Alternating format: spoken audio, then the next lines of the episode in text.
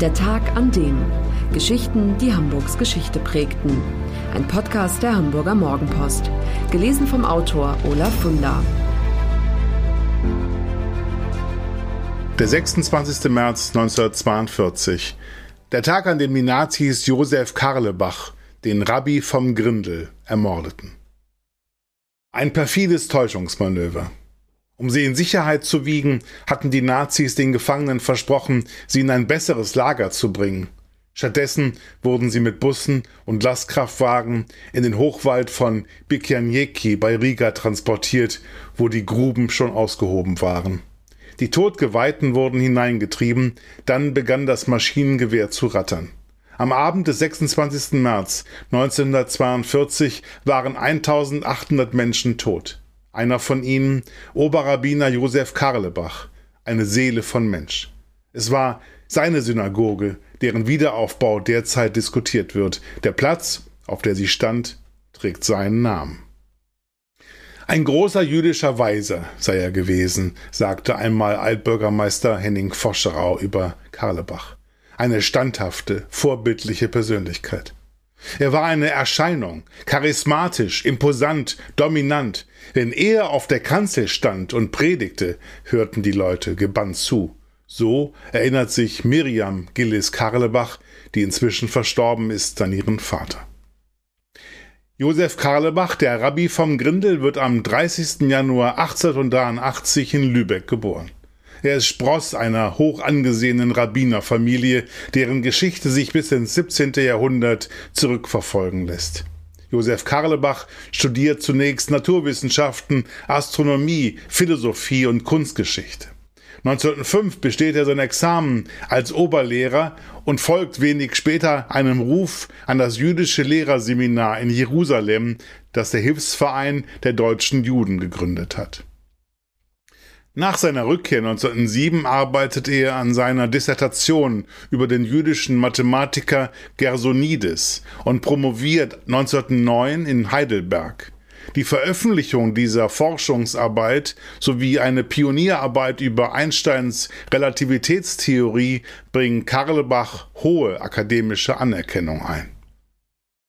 Soll er Forscher werden oder Geistlicher? Er entscheidet sich für den gleichen Weg wie seine Vorfahren und studiert am orthodoxen Berliner Rabbinerseminar, wo er 1914 seine Ordination empfängt. Nach dem Ersten Weltkrieg, an dem er als Soldat teilnimmt, heiratet er in Berlin seine ehemalige Schülerin Charlotte Helene Preuß. Zurück in Lübeck tritt Karlebach als Nachfolger seines verstorbenen Vaters die Stelle als Seelsorger in der jüdischen Gemeinde an. 1921 geht Karlebach nach Hamburg. Gemeinsam mit seiner Frau und den beiden kleinen Töchtern Eva Sulamit und Esther Helen bezieht er eine Wohnung in der Bieberstraße in unmittelbarer Nähe zu seiner neuen Wirkungsstätte. Karlebach wird Rektor der Talmud-Tora-Schule im Grindelviertel. Er ist ein ausgezeichneter Pädagoge und führt moderne Lehrmethoden ein. Als er sie 1926 an seinen Nachfolger übergibt, handelt es sich um eine der führenden höheren jüdischen Lehranstalten im deutschen Sprachraum. 1926 steigt Karlebach zum Oberrabbiner der damals noch selbstständigen Stadt Altona auf, bevor er 1936 an die Bornplatz-Synagoge berufen wird. Inzwischen sind die Nazis an der Macht. Das Leben für Juden ist längst unerträglich und wird immer noch schlimmer. SA-Schergen stehen vor den Läden, brüllen, Deutsche kauft nicht bei Juden. Im November 1938 stecken Nazis die Bornplatz-Synagoge in Brand, in der Karlebach seine Predigten gehalten hat. Josef Karlebach und seine Frau Charlotte haben sieben Töchter und zwei Söhne. Für den Rabbi selbst kommt Emigration nicht in Frage, denn das hieße seine Gemeinde im Stich zu lassen. Aber für einige der Kinder organisieren die Eltern die Ausreise. Judith Janet und Julius Isaak gelangen bereits im Dezember 1938 mit einem Kindertransport nach England. Im Frühjahr 1939 reisen die beiden ältesten Mädchen, Esther und Eva Sulamit, ebenfalls nach England. Tochter Miriam, bereits früh eine glühende Anhängerin des Zionismus, besucht 1938 das jüdische Landjugendheim Wilhelminenhöhe in Blankenese, wo sie landwirtschaftlich unterrichtet und auf ein Leben in Palästina vorbereitet wird. Am 8. November 1938, am Tag vor der Reichspogromnacht, verlässt sie Hamburg. Der Historiker Dr. Andreas Bremer vom Hamburgischen Institut für Geschichte der Juden schreibt, dass es allein Mutter Lotte Karlebach vergönnt gewesen sei, ihre englischen Kinder noch einmal in die Arme zu schließen. Sie begleitet im Juni 1939 einen weiteren Kindertransport nach London und verbringt dort mehrere Wochen, bevor sie mit dem Flugzeug die Rückreise nach Hamburg antritt. Nach Kriegsbeginn waren Lotte und Josef Karlebach nahezu vollständig abgeschnitten von ihren im Ausland lebenden Töchtern und Söhnen, so Bremer. Nur noch spärlich und auf Umwegen gelangten Nachrichten aus England und Palästina zu den besorgten Eltern. Als im Oktober 1941 die jüdische Auswanderung aus Deutschland per Dekret verboten wird, leben noch 7500 Juden in Hamburg und die Nazis beginnen damit, die Endlösung voranzutreiben. Dazu gehört auch, die jüdischen Bewohner in bestimmten Quartieren, sogenannten Judenhäusern, zu konzentrieren, um sie schneller deportieren zu können. Bereits im April 1939 hat ein Reichsgesetz dem Mieterschutz und der freien Wohnungswahl für Juden ein Ende gemacht. Die Familie Karlebach hat Glück, dass sie in ihrer Mietwohnung in der Ostmarkstraße, heute wieder Hallerstraße, bleiben darf. Auch bleibt es Josef Karlebach und seiner Frau erspart, Zwangsarbeit leisten zu müssen. Dazu können arbeitsfähige Jüdinnen und Juden seit 1940 herangezogen werden.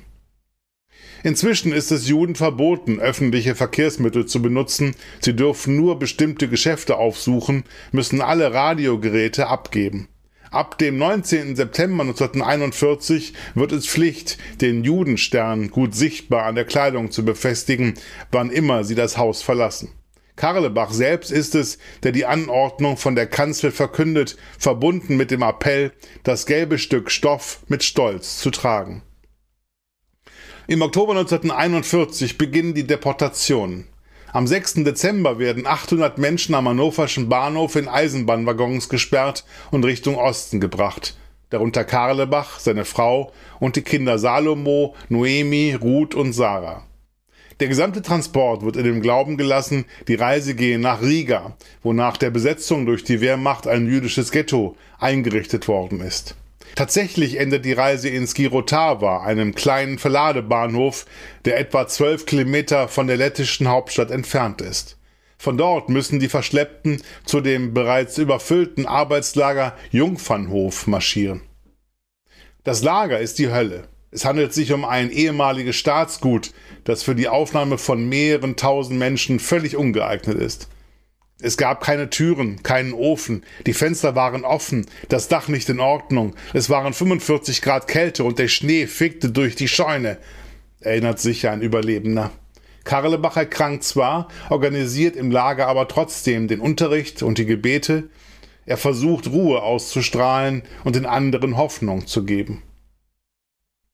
Wer die Erinnerungsberichte von Überlebenden aus Jungfernhof liest, so Historiker Bremer, gewinnt eine ungefähre Ahnung nicht nur von den organisatorischen Leistungen, die Karlebach im Verlaufe des Winters vollbrachte, sondern auch von dem Trost und Zuspruch, die von seiner Person ausgingen. In den Augen vieler Häftlinge war der Geistliche das Licht in der Finsternis, weil er sich gemeinsam mit seiner Frau der Aufgabe widmete, das Los der Schwachen zu erleichtern, Rat zu erteilen und Halt zu geben. Auf dem Gut müssen die Gefangenen Schwerstarbeit in der Landwirtschaft leisten. Wer dazu körperlich nicht in der Lage ist, wird von der SS aussortiert. Bereits im Februar 1942 schaffen die Nazis Kranke und Alte aus Jungfernhof weg und ermorden sie. Im Monat darauf kommt es dann zur sogenannten Aktion Dünamünde. Die Häftlinge werden in dem Glauben gelassen, sie würden in ein besseres Lager nach Dünamünde verlegt, wo sie angeblich in einer Fischkonservenfabrik arbeiten sollen. Auch die Namen von Josef und Lotte Karlebach und der Töchter Ruth Rosa Silly, 15 Jahre, Noemi, 14 Jahre und Sarah Stella, 13 Jahre, stehen auf der Transportliste. Lediglich der 16-jährige Salomon Peter, der einem Arbeitskommando zugeteilt ist, soll in Jungfernhof zurückbleiben. Mit Bussen und LKW werden die Todgeweihten in den Wald von Birkenjeki bei Riga verfrachtet und in bereits ausgehobene Gruben getrieben. Heute ist dort eine Gedenkstätte. Es handelt sich um das größte Massengrab der NS-Geschichte, denn in Birkianeki werden zwischen 1941 und 1944 rund 35.000 unschuldige, wehrlose Menschen ermordet und verscharrt. Die Shoah überlebte allein Salomon Karlebach, der eine Odyssee durch Ghettos und Konzentrationslager durchmacht. Im März 1945 wird er in der Nähe von Danzig halb verhungert von der Roten Armee befreit. Er ist 20 Jahre alt, als er nach Hamburg zurückkehrt. 1947 wandert er in die USA aus und wird Rabbiner in New York.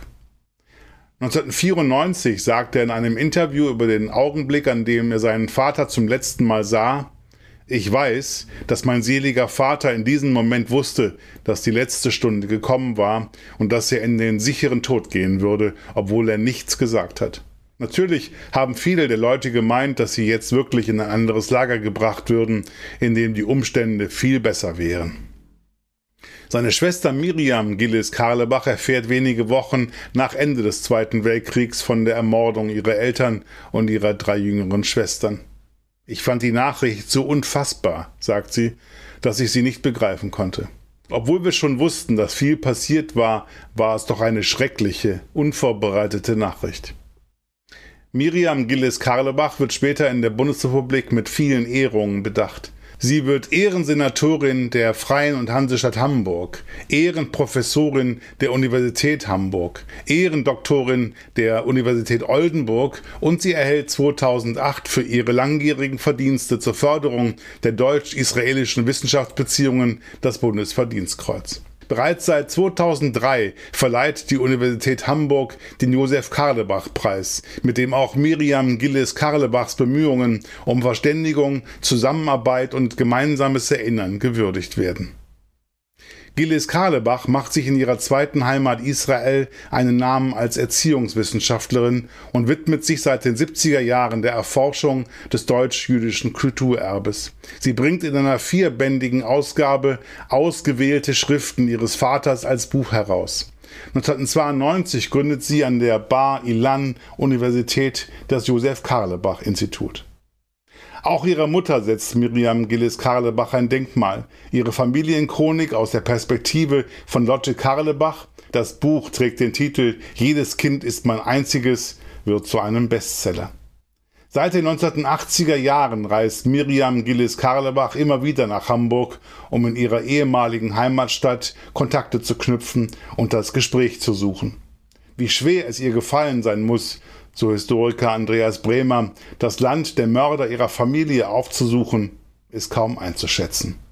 Miriam Gilles Karlebach stirbt am 28. Januar 2020, wenige Tage vor ihrem 98. Geburtstag. Für alle, die Hamburg und Hamburgs Geschichte lieben, der Hinweis, die neue Ausgabe des historischen Magazins Unser Hamburg ist im Zeitschriftenhandel erhältlich mit 130 Seiten Stadtgeschichte, lebendig und packend erzählt für 8,95 Euro.